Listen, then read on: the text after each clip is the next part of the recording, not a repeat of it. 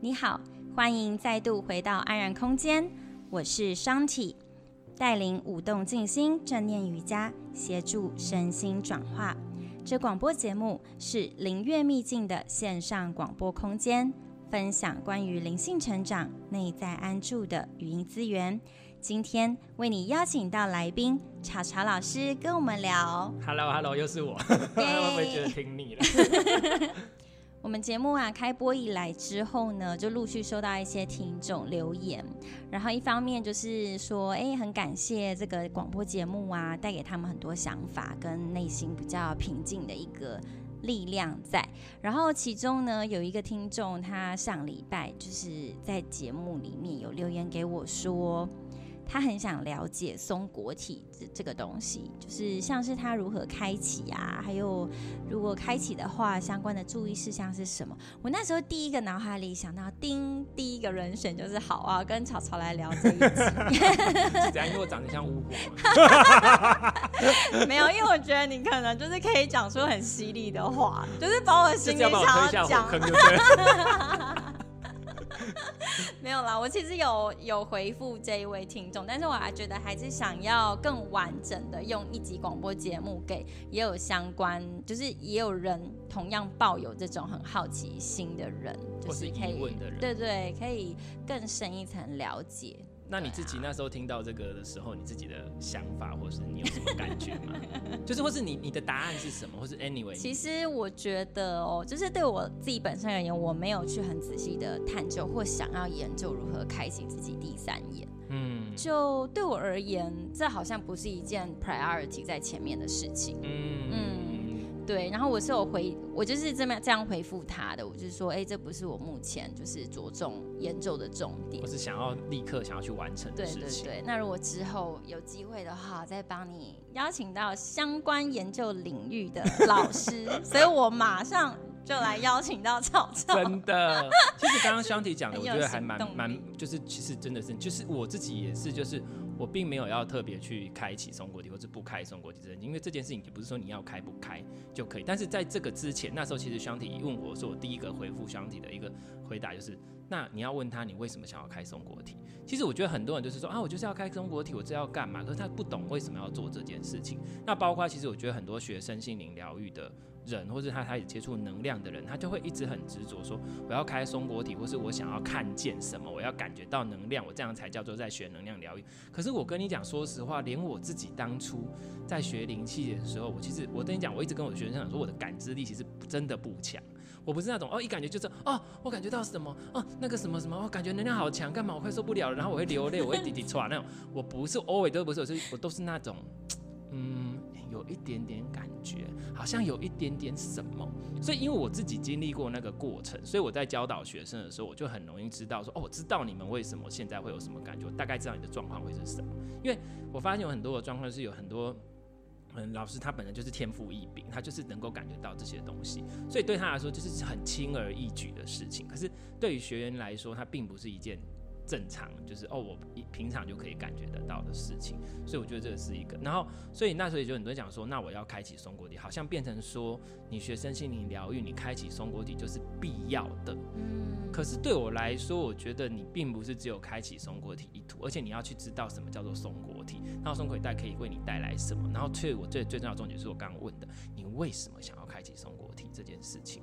然后我觉得很多，就像我刚刚讲的，很多不外乎他就是为了想要看见什么。对，我觉得很多刚踏入或者是涉猎这身心灵领域的人，就是会有一种对自己的期待吧，是觉得说拥有这一个超能力而言是很酷的一件事，然后自己 level up 就觉得自己很强，就自己好像很不一样。我很对，就虽然说它是一个好像听起来让人家很羡慕的能力，因为你可以看到或知道别人一般人所看不到，也没有办法马上知道的事情，但是我。觉得很重要一点，就像潮潮刚刚讲的，回归到底你需要这份能力要拿来做什么？对，就比如说，好，你今天看到，好，那我现在来讲说超感知力这件事情。那超感知力呢？比如说我刚刚讲到，呃，好，我们现在来分，我们现在先来讲好了。分类来讲，其实很多人着重在松果体，那松果体是我们的第三眼，那第三眼其实就是第六脉轮眉心轮那边嘛，对不对？那眉心轮它就是跟视觉能力有关，所以你会看到画面，看到影像，看到什么，或是这些东西。Anyway，但是每个人都有每个人的特质，就连超感知能力也是一样。那超感知能力其实它本来就存在我们的身体当中，只是我们没有去练习。因为我们现在的社会跟现在的整个状态下面都是练习，让你已经看到的这些频段，就是我们可以接触得到的，我们现在目前看得到的光的频段。比如说假设好了。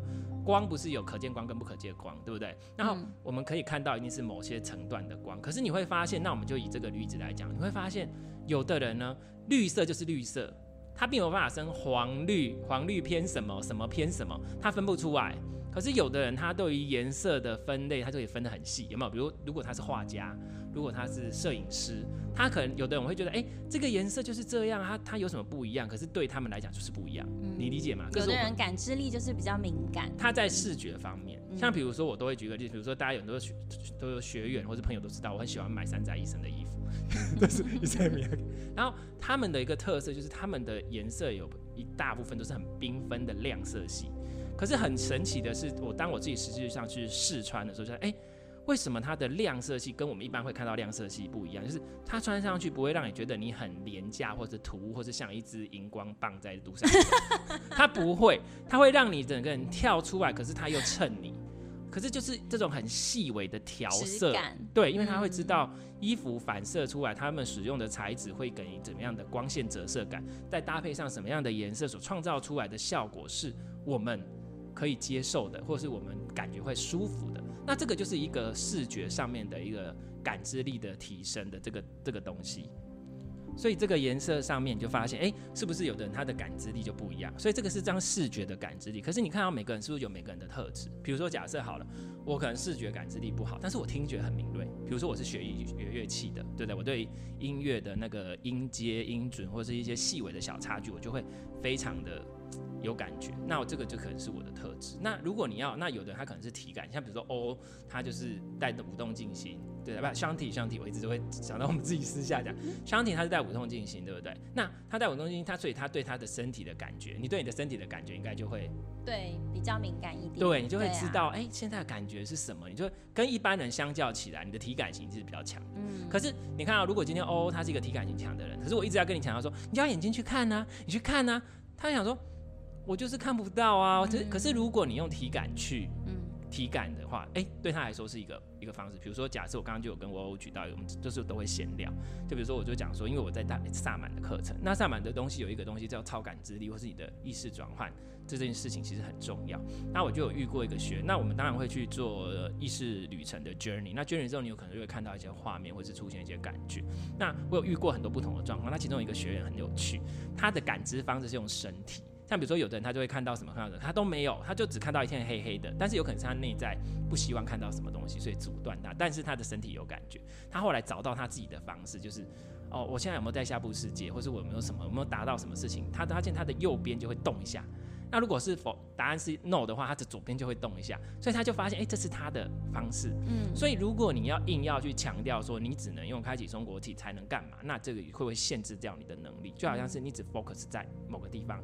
你就就好像是我们讲说，好，我们现在的社会，你要是不会读书，你就是 leadership Q 杠，你就是没办法做任何事情。可是你你的人生，所有的人就只有读书这件事嘛，所以这件事情有可能就会压抑掉你本来拥有的天赋。所以我觉得，相较你要去开启松果体来讲，你倒不如去找出你自己的特质是什么。就算你要培养超感知力，你也去找出你的能力。像比如说我的学员，他们学完灵气之后，他说：“哎，老师，我是不是要看到什么什么？”我说：“不用，你要找到你的方式。”像一个学员就是真的是体感型的，他就只要一摸到什么，他就感觉到哦，他哪里不舒服，他自己就会哪里不舒服，嗯，他就会知道他的状况。那有的是情绪型，他就感觉到他的情绪。所以你看每个人的特质不一样，这个不是比较有趣吗？如果这个世界大家都一样，那这就是我讲的第一个东西，就是就算你要训练超感知，你也不一定要 focus 在松果体上面这件事情。所以松果体本身跟你的视觉比较有关系，因为它是第三眼啊，嗯，的眉心轮。那其实我们每一个脉轮都有超感知能力。比如说我刚刚讲的第一脉轮感知型就是体感型，对肉体上面的感知力就是肉体层面的感知。不过我有听到有人是可以听到什么、欸，就是听到谁跟他说什么。对，那那个就比较偏向喉轮型的人，嗯、喉轮的感知。那其实我就以个人的经验，我们就是看讲到什么就讲什么哈。就比如说以我个人自己的这样的过程跟经验来讲，我发现即使我看到，即使我我听到。对我来说都不是我真的像我们现在真的，比如说我现在看着箱体，我现在看着杯子这种感觉，完全不是。那种是我好像看到这件事情，所以你自己不是很确定了。你要去练习。我跟你讲，没有一个是绝对 one hundred percent 的。我跟你讲，如果有任何的没有办法，我跟你讲，就是像有也之前有别的也是有别的老师也是这样讲，就是我不知道不知道哪个老师他有发表过说，就算他自己是感知力强的人，你要是能够感知或看到什么东西，你有到七十趴以上就超强超强了。嗯，所以不可能 one hundred percent 正确。那而且就算是好，我们现在来讲好，今天我们就先不讲说你开启的感知力是哪一种，但是你有办法确定你接受的东西是对的吗？对你如果没有办法接受到你的东西是对的，然后你你又把它讲出来。然后讲出来之后，如果对方他已经知道实际上是什么，那没有关系。可是如果他不知道，他会？如果他被你的话深深影响，怎么办呢？对对啊，而且你也没有办法确认你的来源是不是真的是对对他是至善的。对，就像我们刚刚说，你说接收到讯息这件事情，嗯、你第一个你要先判断你接到讯息是从何而来，是如何而来，到底是。你真的接收到宇宙的讯息，你真的有看听到他内在的声音，或是你自己听到你自己内在想听到的答案？对啊，那这样怎么判别？或者是说你是，甚至有的他会跟一些灵合作，那那种灵他给你的答案，你到底能不能确定？好，这个又一个大问题哦，你确定你接到灵是这个灵吗？比如说有的灵就说哦，我是观音菩萨，其实根本就不是，就是鬼。张艺术法最常被仿冒，因为观音菩萨人太好。没有没有，观音菩萨他不会上你身，我就每次都讲这句话，观音菩萨不会上你身，所以会上你身的绝不是不是观音菩萨，我就很直接就这样讲了。OK，就是这样子。好，然后所以大概是这个状况。你第一个没办法确定讯息来源，第二个就算你的信讯息来源是正确的，你接收到多少，他可能发给你的频率是这样，可是你的理解错误啊。比如说假设最常见的，比如说他丢给你的是一幅图像，或者他丢给你是一句话，那这一句话你要怎么解释？嗯，会影响会跟什么有关系？会跟你这个人的人生经历，对，跟你对世界事物的认知有关系。对，比如说他给你看到一个远远的东西，或者看到一个什么，可能在你的认知，他可能是什么什么什么什么，可是他可能要表达是另外一个东西，那这个时候就会影响了。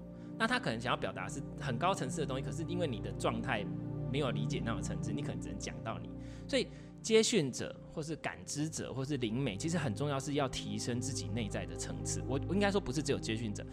能量疗愈师也好，各个人也好，他包括都不是在疗愈任何人，疗愈自己也都要。但是如果你是要从事这份工作的，我都会跟学员或是跟很多人讲说，与其你去学很多的技巧、嗯、技术，看到什么、感觉到什么，或是多厉害、能量多强，你要先把你自己内在过好，不然有可能是会好心做坏事。嗯。你可能是好心，你觉得你是好心，可是你真的知道你是不是好心？就像刚刚欧欧有讲的，那你为什么要开启这个能力？很多人只是因为自己的小我。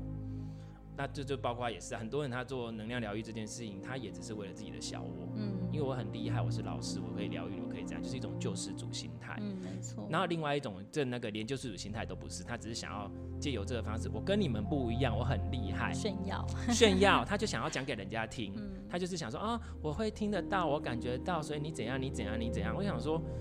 到底我就常讲一句话，到底是你想讲还是他想听？嗯，是啊。所以很多人都搞不清楚这件事，所以我就觉得，与其去探究说我要怎么开启我的松果体，倒不如去探究说我为什么要做这件事情，还有我要如何把我自己内在层次提升，以防我知道是真的从我底开启的，可是我却，我跟你讲，你你能力越大，你造成的伤害越大、欸，哎，责任越重啊。就是你有一堆事情，你你可能影响就会影响更多，然后你造成的业也会越大。这是真的，所以就是我都会建议说，你不需要刻意去那个。那当然有另外一个方，另外一一部分是有的，他可能天生就是会看得到、感觉得到，可是他却不知道怎么去开关这件事情。所以我觉得不管是哪个部分，其实我在上课的时候，我会跟学员在讲说，嗯，你我们会从。不知不觉没有感觉，我们自己的身体没有感觉，我们的一些细微的人去练习感觉，这个是这个部分，觉察力也会提升。然后觉察力提升之后，你就知道自己在干嘛，这个才是我们要的重点。然后也可以察觉到细微的变化。那当然，这些超感知力我觉得是有用途的，但是不需要到特别所求哪一个部分，或是太依附它。然后另外，如果有的同学他有的学员天生是比较敏感性，或者他会容易开启或干嘛，我就会建议他们说。那我们去练习，让自己学会切换跟稳定，那其实都是需要的。那哎，怎么还不让讲那么多？简单来讲，绕回来就是，感知力不一定只有松果体，你可以有聆听力、凝视力、灵体感力，或是情绪，或是 anyway。然后第二个是你这一件事情到底对你来说意义是什么？嗯，对，为什么要做这件事情？你是问你自己，大概是这样。所以其实我听下来的重点还是要回归自己，耶，就是找回自己的力量啊。就如果说你自己不够稳定，所以你去看到一些不属于这个现实世界的一些形体，或者是你听到一些不属于人类讲话的声音，你会没有办法有那个智慧去判读说这件这个声音、这个影像对你来讲是有帮助的还是没有帮助？对，到底是你自己内在好，因为讯息的来源，我我自己。经过这样子，是我发现最难的是第一个，你要去练习这件事情。你要如果去就像你说欧欧讲的，你第一件事情，第一步你要先判断我这个讯息来源是从何而来，到底是这，而且不是 always 会这样。你有时候会，那你的方法是什么？你要练习，比如说你要去接受宇宙讯息，好，这是最好的。那有的如果你接受到指导灵的讯息，那这个这是一种。那有的是就接受到莫名其妙灵体的讯息。那有时候你是听在自己内在小我的声音。那这都有可能，所以我会觉得说，但你还没有办法真的确认你自己这个东西是从何而来的话，不需要急着去跟别人讲。你先观察一下到底发生了什么事情，你先观察一下，然后让自己静下来。你听到了之后，你再静下来去感觉一下，哦，那我对这一件事的看法、想法是什么？那通常呢，我会比较建议说，如果你有这样子的部分，呃，你去有一些东西辅助你，譬如说，你如果是。会用一些激励，像我自己会用激励测试，然后我还会用牌卡，就是说让有一个有形的东西去 double check 你现在接收到的讯息。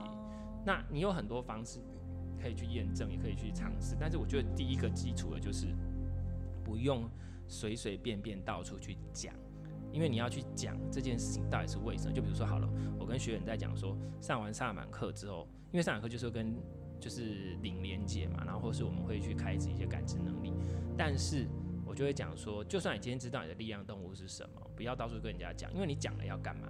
你跟他不会因为你讲你们的关系连接加强，反而你有可能会讲说，啊，你的力量动物是什么？好奇怪哦，你是不是有病什么之类？那你就会失去信心，反而就更不好。那而且你们就去分析底层，你为什么想讲？就是一种炫耀嘛。你看我有什么诶、欸，或什么什么之类的。那其实。我觉得最难的，在走身心灵的部分，或是在走这些灵性的部分，不管是宗教各方面，其实最难的，从来都是面对你自己。你有对不对？嗯、像香体也是知道。像香体在带舞动静心的时候，其实也是让你去试着去感觉你自己的内在，对啊，对不对？啊、都是往内找。嗯、可是其实就是透过动自己的身体，从有形的去接触到那个无形的，对，就是从你最能够接触到、感觉到、碰得到、看得到的东西，去带你走向那个看不到的东西。可是那个东西其实也就在你的内在，对啊，就是认识真正的你自己。嗯、其实这个东西，我跟大家才是身心你一直在做的事情，那也就叫做觉察。自觉、觉察，然后我讲到佛教干嘛之类的，就是一些宗教，其实都在追求觉醒啊。我跟你讲，这件事情真的对亚洲，我觉得尤其观察到台湾一个很有趣的现象，就是大家都很疯狂的去算命。就是这不不言自明，就是后来我我自己也有算命的经验啦，然后后来跟一些朋友啊、家人聊天，才发现，哎、欸，其实大家或多或少不分男女都会去有过这种经验。对，而且你发现不止一次、欸，哎，就是发现，嗯，台湾人真的还蛮热衷算命这件事。算命，而且其实不管台湾人各地的人都会想算命。那我觉得有不同的层次，我觉得有一种其实就是。呃，今天会讲到算命，没关系，我就先讲一点好了。我们之前有录过算命的，但是那一个没有讲到这个部分。为什么你会想算命？其实我觉得算命没有不好。嗯，算命我像比如说我会看八字嘛，然后我会看一点，就是我会看星座，现在生命灵数、星座命盘一点点，然后就是这些东西我其实也知道。但是对我来说，我当初为什么去学生命灵？我当初生命灵数算到，就是很多人说啊好准哦，干嘛干嘛干嘛。可是问题是。对我来说，我并不会一直想要用它去预测说你未来会干嘛。我反而是在生命灵数的方式，比如说我自己的方式，就是你去认识你自己。比如说，好，你讲星座命盘好了。比如说，嗯，你是什么什么星座？那你的太阳星座是什么？你的月亮星座是什么？那这个是协助你去看到你自己另外一面的方式。对我来说是这样，所以我觉得算命没有不好，但是你要算的是算你自己的能量状态跟形式，你就会去看到哦，原来比如说假设好了，像比如说香缇是天秤座。所以天秤座，它是一定是举止要得宜，他喜欢优雅温柔，嗯、他不喜欢粗鲁的人，他喜欢整个状，错他整个状态就是要美美的，美美的，他整个状态就一定要美美的、干净，然后那个舒服、舒适，然后一定要把自己打理的很好，他绝对不会这种觉得自己邋遢出现。这是天秤座，那天秤座有一个人就是犹豫不决，对，真的啊。然后这是大方向，可是如果你看我们再去分析到内在，哦，比如说他的狮子，呃，他的月亮是在哪里，或什么之类，比如说你的月亮在哪里，知道吗？牡羊。好，比如说他的内心其实在于情绪方面，他是很直接的。哦，有。对不对？他情绪是怎样的？他是很直接，他不会那边拐弯抹角，他是怎样就是怎样，就是表面上会装，就是会觉得我要保持优雅，可是你很明显看得出来，他现在高兴不高兴？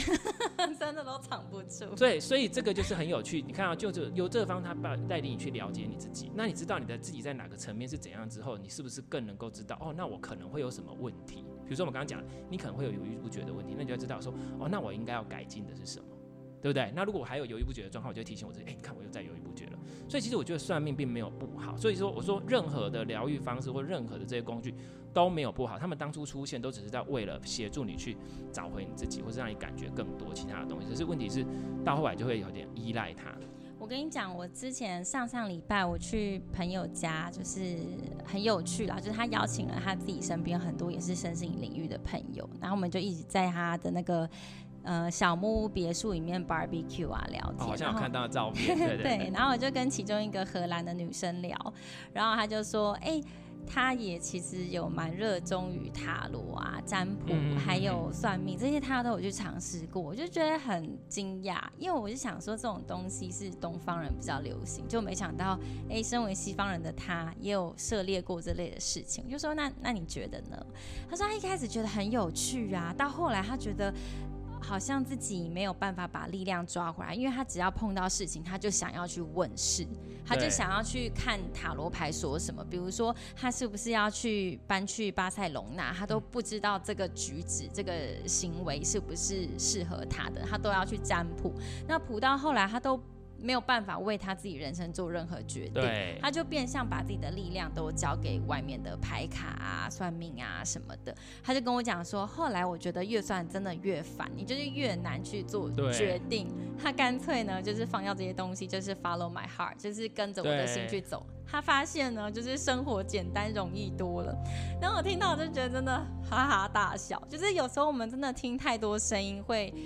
你自己就会拉被拉到不同方向，你就是反而更迷失哎、欸。对，就你就一点一滴的把自己的力量都交给别人。其实我那时候我会去接触到塔罗还有牌卡，原因是因为什么？就我就讲这个真的是我跟你讲牌卡塔罗，我真的觉得它是一个很好用的东西。但是你要知道为什么？所以我跟你讲，我一直在跟学员强调的一件事情，我一直在跟任何的人强调一件，就是你要找到你自己的力量。然后第二个事情是。学习这些东西真的不是在学技巧，我跟你讲，我就跟大家讲说技巧很好教，技术很好教，我可以跟你讲说什么疗愈你的马脉轮什么什么，这样就最简单。可是我发现观念最难教，对我来讲那就是内功。你的内功心法重不重要？你的内功心法是对的时候，你用任何的工具顺手信手拈来。可是你的内功心法不对的话，你练什么就会练到歪掉，这个就是问题。所以我其实在一直都是在跟学员在。Practice 这个内功心法，我一直在提醒他们事情，我一直在跟他们讲说，你要学习觉察你自己，你要把你的内在品质提升，这件事情才是成为一个疗愈师，或是也不用成为疗愈师，或是你在疗愈你自己的时候，你有没有真正做到这件事的一个基准，而不是说你今天能量可以送出多强，什么可以弄什么都不是。因为像比如说，好，我都会举一个例子，有很多的时候，你们一定遇过一些人，他根本不需要用什么能量疗愈方式，你只要一见到他，会觉得哇，整个人爽。开心、舒服、平静，嗯，因为它能量频率超强，嗯，你知道，即进到它的能量范围场，它就会影响到你。像比如说，我前两天才在看，因为最近有关就是最近的这个整个大环境的事情嘛，然后就有在在就是其实就大大家我在我的粉丝页上写一些文章，就是有关频率这件事情。嗯，那其实低频率跟高频率的人，其实高频率的品质提升，所以我现在简单讲，大家把自己的频率提升起来，你会让整个世界变得更好，因为你们的频率可以影响更多。就是就是很多人大概都是低于两百的频率以下，其实都是一些比较那个的。那如果你有超过三百以上以上的，其实就会影响很多人。然后甚至如果你到六百，我记得六百好像是多少人可以去查，好像是七七十五万人，就是你可以抵抗过七十五万个低频的人。所以你看，你就是把自己提升起来好。所以我要讲的点就是，你把你自己的能量频率提升起来，其实这件事情会比你去用任何的工具都还好。那但是塔罗占卜这些东西，我觉得它也是可以用的。就是比如说之后如果因为我其实有计划开导师班，我一定会教大家用牌卡。但是我教大家用牌卡，不是叫你去依赖它，是叫你练习跟自己对话。就像我刚刚说的，我好像感觉我的内在要跟我讲什么，但是因为我还不习惯就这么直接的接收讯息。嗯，那我可不可以用牌卡来提醒我？我当初会接触牌卡的原因是什么？因为那时候我我在接触疗愈的时候，同时间因为我是因为感情的部分嘛，所以我有一个习惯，就是我如果有时候我会跑去书店走一走。嗯，我不知道大家会你会有这种习惯？我会耶，我也很常走书店。对，那可是你走书店会不会发现有时候有一本书突然吸引你？嗯，标题对不对？那你有可能会可能是那本书的某一，你就看了，可能把它买回家，或者看了看，发现里面就是可能会有一段或是一两句话，会让你当下是你需要的讯息，或你要受用了，嗯、对不对？有有有。对，那但是其实你也知道，看一本书需要花一点时间。然后后来我就发现说，牌卡它可以让我跳脱我本来的框架，比如说，哎，我本来没有想到这件事情，然后我抽这样，哎，对哦，有可能我是这样，哎，但是你只要想看我，我讲的是有可能，我没有说我一定是这样。它提供了一种不同的思考模式，我觉得这件事情很重要，因为我们都有固定的模式跟回圈，所以如果你没有让自己有新的模式跟回圈进来的话，就一直卡在某个点。所以我觉得占卜这件事或牌卡这件事情或这些东西其实没有不好，包括我们刚刚讲回原来的接收讯息这件事情没有不好。就像刚刚欧欧在问的，我要把话题拉回来，就是说你今天接到讯息到底是来自哪里？但我觉得，如果就算你都不确定这个讯息是来自哪里的话，那你试着练习跟自己对话，那就是，诶，那这个讯息哦，为什么会听到这样讯息？是因为这是我内在真正的想法吗？还是这个真的是宇宙要给我的讯息？那我你在观察你周围发生的事情，我都跟大家讲，最不会骗你的。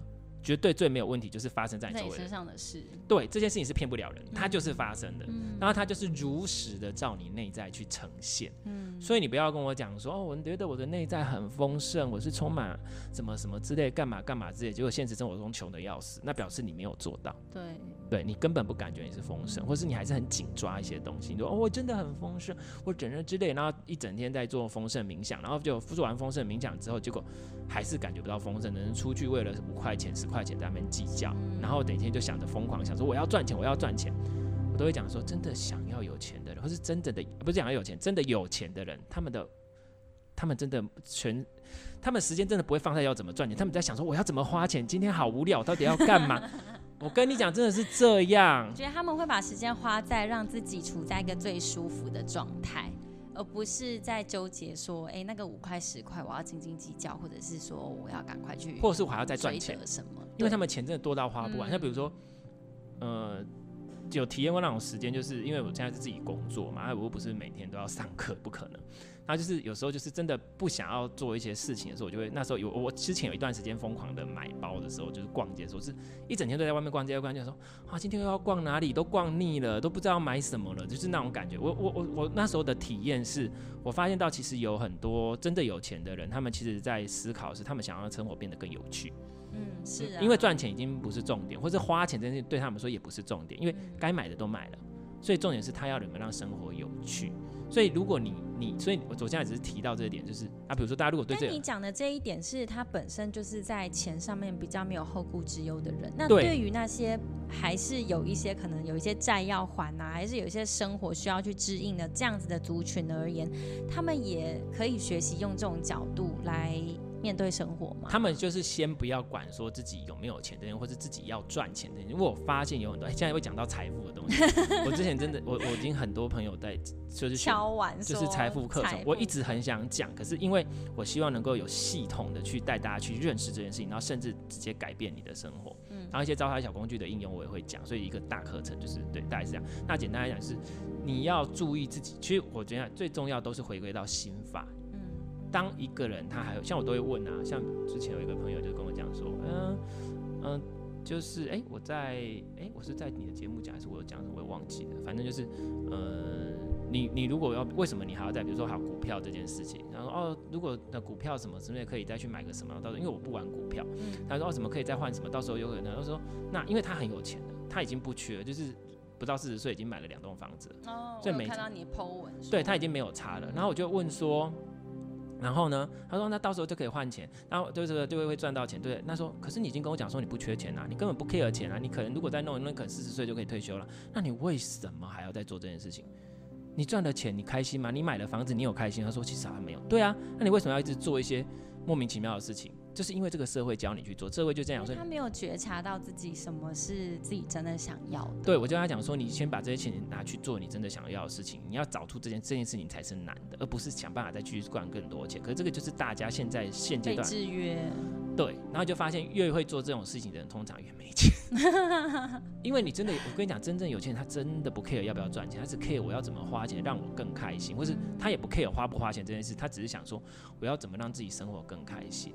所以其实重点就是回到更开心这件事哦，没有。哎，但我们好像还没有回答说，那对于那些就是可能还是要支应生活开销比较没有那么富裕的人，嗯，手头比较紧的人，他们可以怎么调试自己的？我觉得你要先学会感受自己的感受。我真想说，你手头真的很紧，就要看紧到什么程度。嗯，但是你要在某一些程度上，因为所以这个其实蛮个人化的。所以为什么我我我必须要比如说一对一的讲或干嘛之类的，或是。上就是在讲，因为比如说好了，你今天是真的紧到你连一分钱都挤不出来的时候，还是说是这样？那这个时候你只能让自己尽量去感觉自己的感觉。但是我觉得现在应该很少人会有这种状况。那如果真的有的话，嗯、呃，你就在你可以承受的限度里面，适度的对你自己好。嗯，比如说，其实我后来碰到有些真的很奇人异事，哎，就是你跟他们聊天就会发现，哎、欸，他们。呃，这连续碰到两三个吧，他们就说，呃，他们之前好像是户头从十几万开始，然后一直生生活，然后慢慢的就是支应生活开销，后来只剩几千块，后来就逐渐看到那个数字越越降越低，直到零。对，然后我就我就很难想象说自己那种事情真的发生在自己身上，但是当他们说他们经历那样的事件之后，他们反而觉得好像。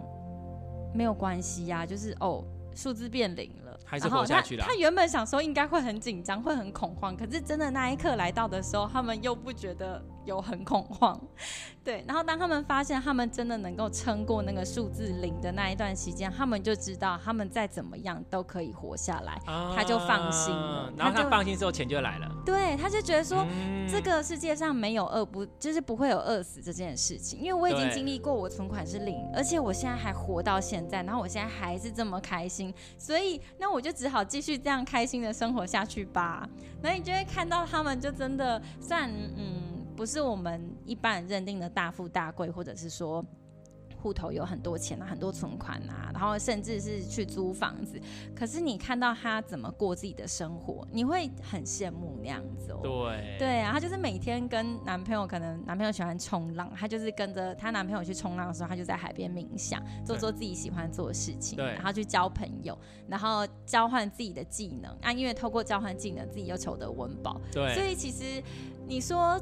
钱这件事情的意义本质是什么？我们最重要不就是让自己开心吗？对。然后你看到他那么开心的状态，你就会觉得说，哎、欸，就是你给自己不同的灵感，给自己不同的体验，你就会看见不同人有不同的生活方式。对。你也会变相的鼓励自己说，放掉一些自己的执着啦。应该是说，不要对于丰盛这件事情有什么刻板印象，一定要户头有多少钱才叫丰盛吗？一定要你每个月赚多少钱才叫丰盛吗？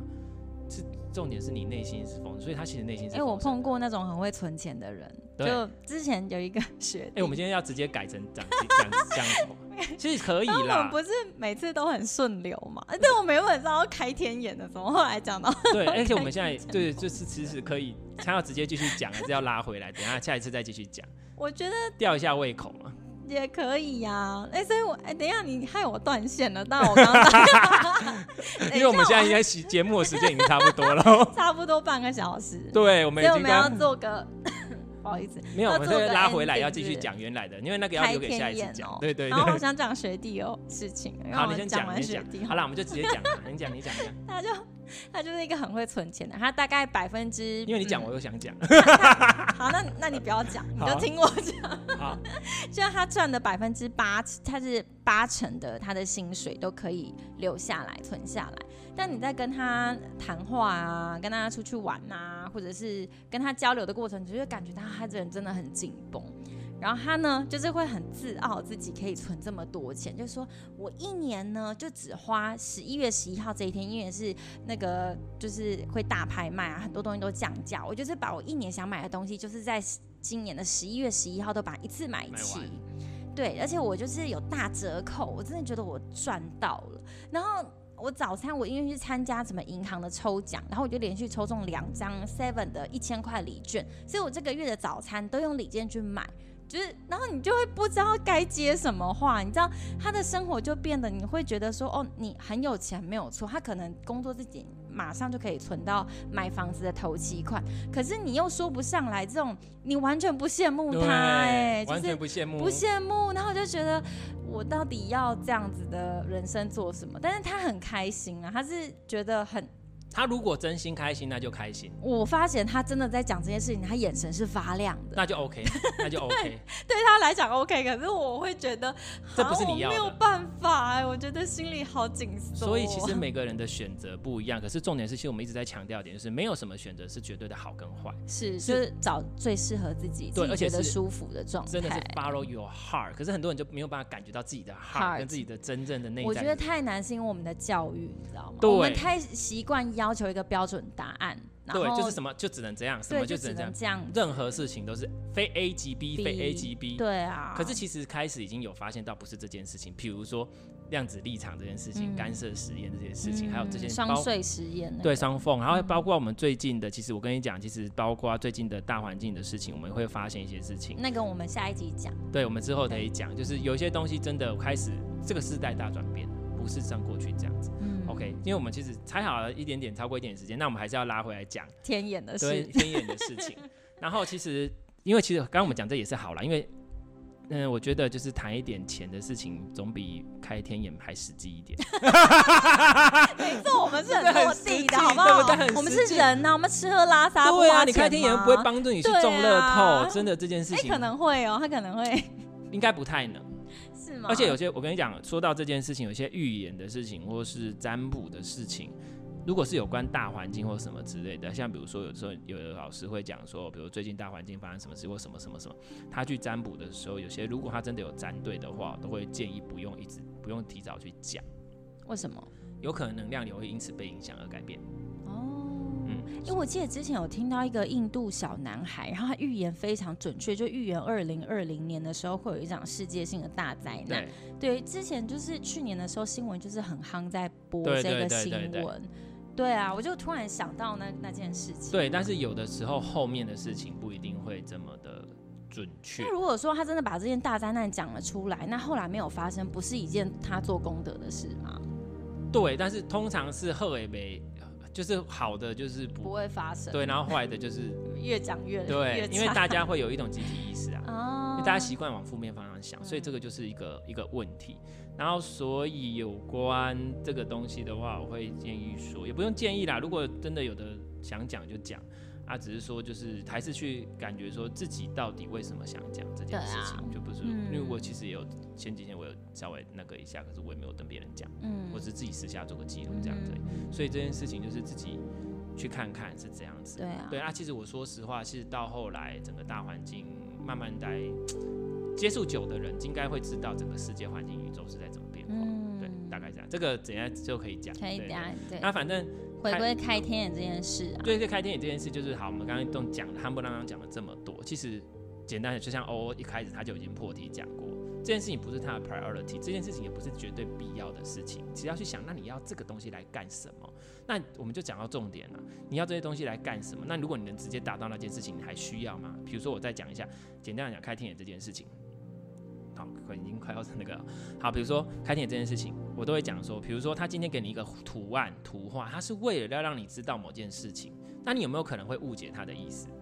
但是如果另外一种方式，像比如说，好，我举我自己的例子，因为我自己就就不是看得到的人，嗯。我是现在是可以感觉得到了，但是我以前也是都感觉不到、看不到。但是我的很多，因为我以前就有认识很多就是接触身心灵的朋友们嘛，就是十几年前就有。他说，其实你都知道啊，可是你为什么就很多很多人说你都知道，或是有一些学员说你都知道啊，可是你都说，可是我都没看到啊，我也没有人家跟我讲啊，可是我就是知道啊。可是我来才发现这个其实比较重要，因为你绕了一圈，还是为了要知道，那你为什么不直接知道就好？对啊，你理解吗？嗯。因为你有看到东西，有可能还会被误导。像比如我举了一个例子，上次有一个学员，他很有趣，他就来我家，然后呢，就是他是宠物沟通师，然后他就看一下喵喵，然后喵喵就跟他讲说，第一个很好笑，就是喵喵讲说喵喵，他会一进来，喵喵就跟他讲说，我是世界上最可爱的猫。他说，他说这只猫也太自信了。哦、然后我就跟他说，对，因为我每天都这样跟他讲，就说喵咪你是最可爱的猫咪了，你最棒了。我每天这样跟他讲。然后哦，好，真的有，他有接收到这个讯息。然后下一刻他说，喵喵说你要多陪他玩，用逗猫棒陪他玩。可是我就说，可是猫咪又不喜欢逗，它不喜欢逗猫棒啊。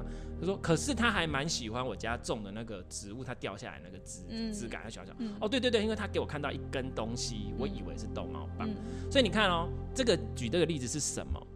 他给你看一根东西，他的理解，因为他只知道逗猫棒，所以他就觉得，可是其实它是棍子。嗯，所以这个就是我我我在讲的，就是如果你因为有些东西它只是为了要显现，比如好，我今天看到你的气场，OK，我看你气场是黄色的，我看你的气场是蓝色，我看你的气场是红色，你还要去想说红色气场代表什么，蓝色气场代表什么，你是不是要转一个弯？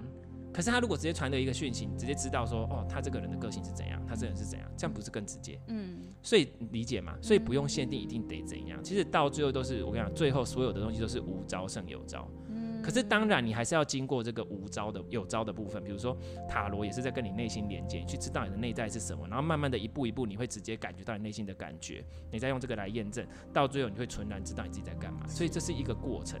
当然，所以。有没有一定得要开松果体这件事情？我觉得是不一定。但是你只要顺着你的流，你只要相信说一切照着你的安排。所以很多学员来学灵气的时候，他就说：“哎、老师，我会不会怎样？老师，我会不会看到什么？老师，我会不会什么什么什么？”都说我不知道，因为我不是你，我也不是你的高我，我也不是 anyway。你的灵魂要怎么安排你学习，这都不在我的范围内。包括来找我做个案的人，我也都不会讲说我今天要帮你处理什么课题。No，我只是如实的照我。应该做的哪边能量预设，我做调整，哪边需要什么，然后帮你连接回你的能量去推动它，让一切顺流，有点像是你卡在很多地方上，我帮你把这个船移动一下，不要再卡在暗礁上，然后让这个水流能够顺畅一点，把淤泥清除。我只是在做这样的事情，所以方向、速传速等等的这些事情都不是我要控制的，也不是我能控制的，我全然尊重你，所以你也要学习尊重你自己。嗯。对，所以我觉得这个是最后我希望给大家的一个结论，这样子。对，我觉得结论就是把自己的力量慢慢找回来。对，然后不要觉得一定得怎样，因为你会因为 focus 在某个东西上而失去掉旁边的东西。嗯，大概是这样。嗯，太棒了，谢谢你的分享，希望有回馈到我们的听众。对，今天讲的蛮多，而且还飘出去，然后每次都会飘出去，所以 我都不知道大纲要怎么写。没关系，反正没关系啦，没关系，听众都很爱。对，我们就喜欢这样点一下，点一下，这样或许下一次就有新的题目想要听，对，就可以敲敲完了。对啊，所以就是今天很高兴，就是能够这样一起聊一聊，这样子。我们下次再会。对，下次再会，拜拜。拜。节目的最后，谢谢你拨空聆听。如果你有任何想法、回馈，甚至是提问，欢迎留言给我。你可以点选本集节目中的简介，里面有联系我的网址入境。而我也想邀请你，如果喜欢我的节目，请在 Podcast 上按下订阅，留下评论与给予五颗星鼓励，分享给你认为也有需要这个节目资源的人，让更多人能从中受益。我始终相信，爱自己。是从练习自我接纳开始。当我们愿意对自己内在下功夫，疗愈才有可能真正的发生，外在的实相也才有改变的机会，进一步活出自己想要的人生。我们下集再会，拜拜。